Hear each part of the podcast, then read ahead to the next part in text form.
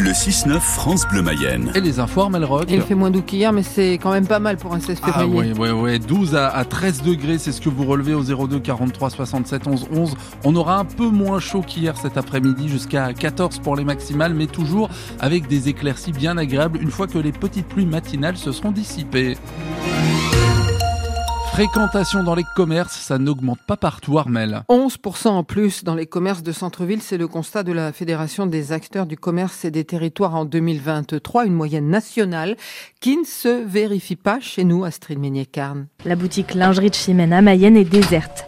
11% de fréquentation en plus sur un an, ça paraît impensable pour Francine. Moi, je pense que c'est énorme, les 11% parce qu'il y a quand même un recul. Je pense que les gens font très attention. Rue Charles de Gaulle, la librairie du Marais ne constate pas non plus de hausse aussi importante.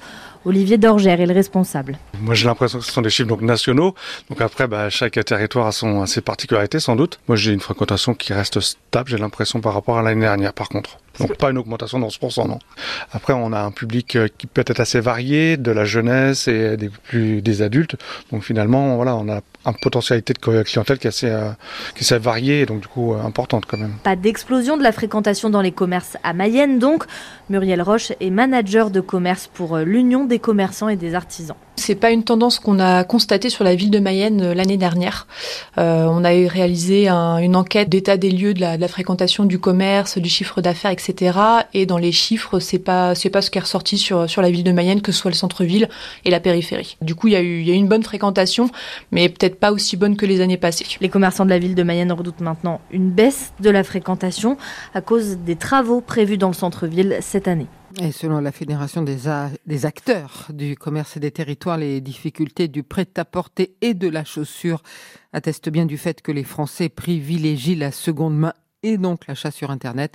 En revanche, les dépenses progressent pour tout ce qui va toucher à la beauté, à la santé, aux articles de sport et encore plus à la restauration.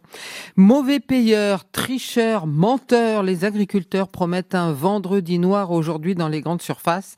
Opération à l'appel des GIA et de la FDSEA de la Mayenne au programme action d'étiquetage et sortie des rayons des produits étrangers ou qui ne respectent pas la loi Egalim. Plusieurs magasins le leader price de Saint-Pierre-Denis, le Leclerc de Saint-Berthevin et le Super U d'Ernay. Mécontents aussi les facteurs et les factrices. Ils ont manifesté devant leurs établissements hier à Laval, Évron et Bonchamp. Les négociations salariales à la Poste ont démarré en décembre. Le personnel réclame 10% minimum d'augmentation le 13e mois pour tous et l'amélioration des conditions de travail avec euh, des embauches en CDI. Départ en vacances compliquées pour les vacanciers des zones A et C. Ouais, depuis hier soir, les contrôleurs de train sont en grève. Ils exigent des embauches et des hausses de salaire. La conséquence, c'est que de nombreux trains sont supprimés.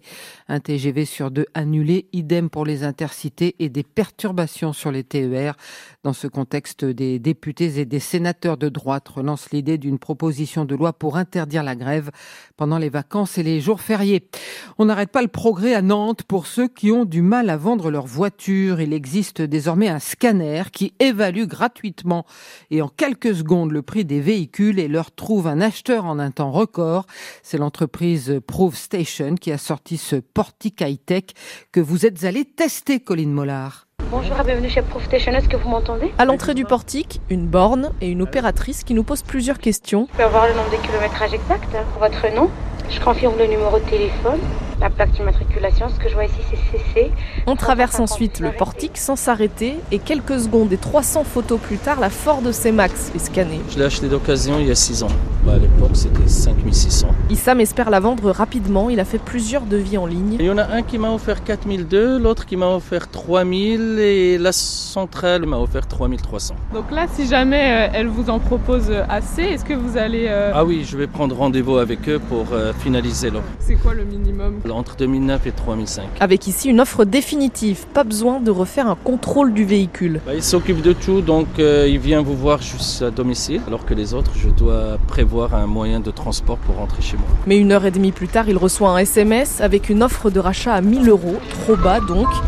Bonjour. Pour Mathieu, l'offre est un peu plus intéressante. 4000 euros pour sa Peugeot 308, soit 150 euros de moins que son devis en ligne, juste histoire de se faire une idée. C'est l'occasion de pouvoir euh, savoir ce que ma voiture peut valoir sur le marché. Sur la quinzaine de scans par jour, 10% se concrétisent par une vente. Les voitures, une fois achetées, elles finissent dans ce qu'on appelle bah, une usine de reconditionnement avant d'être du coup revendues directement en concession. Cédric Bernard est le président et cofondateur de Proof Station. On vient regarder la partie carrosserie, le pare-brise, les feux, les pneumatiques et euh, un éventuel besoin de géométrie, et où on va faire que des offres fermes. Donc c'est vraiment pas des estimations, c'est-à-dire que si vous décidez de vendre votre voiture au prix qu'on vous a proposé, c'est le prix auquel on s'est engagé. Pour l'instant, une vingtaine de portiques sont installés partout en France. Reportage à Nantes de Colline Mollard et pour ceux qui vont au foot voir les Canaries, le portique se trouve près de la Beaujoire.